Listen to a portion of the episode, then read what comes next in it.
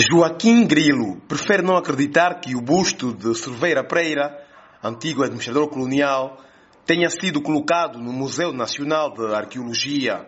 Infelizmente, tiraram o busto do fundador da cidade do seu pedestal.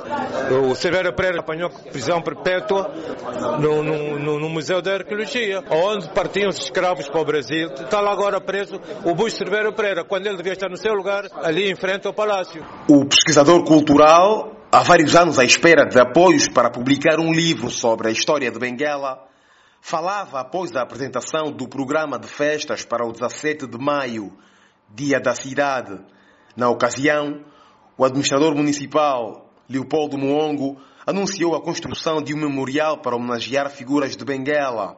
São quatro degraus em pedra e granito, com espaço para exaltação da luta pelo fim de vários séculos de colonização num espaço central que vai ser completamente requalificado e creio que será uma grande inovação. Vamos colocar naquele lugar um memorial eh, em pedra com estilo francês eh, para simbolizar os 300 anos eh, de grande luta dos angolanos para o alcance da independência. Vamos colocar uma quarta pedra em pirâmide invertida para simbolizar o alcance da independência em 75, mas também o alcance maior dos angolanos que é a paz, mas simbolizar também aquilo que é o espírito criativo as festas da cidade encontram na Feira Internacional de Benguela um dos pontos mais altos.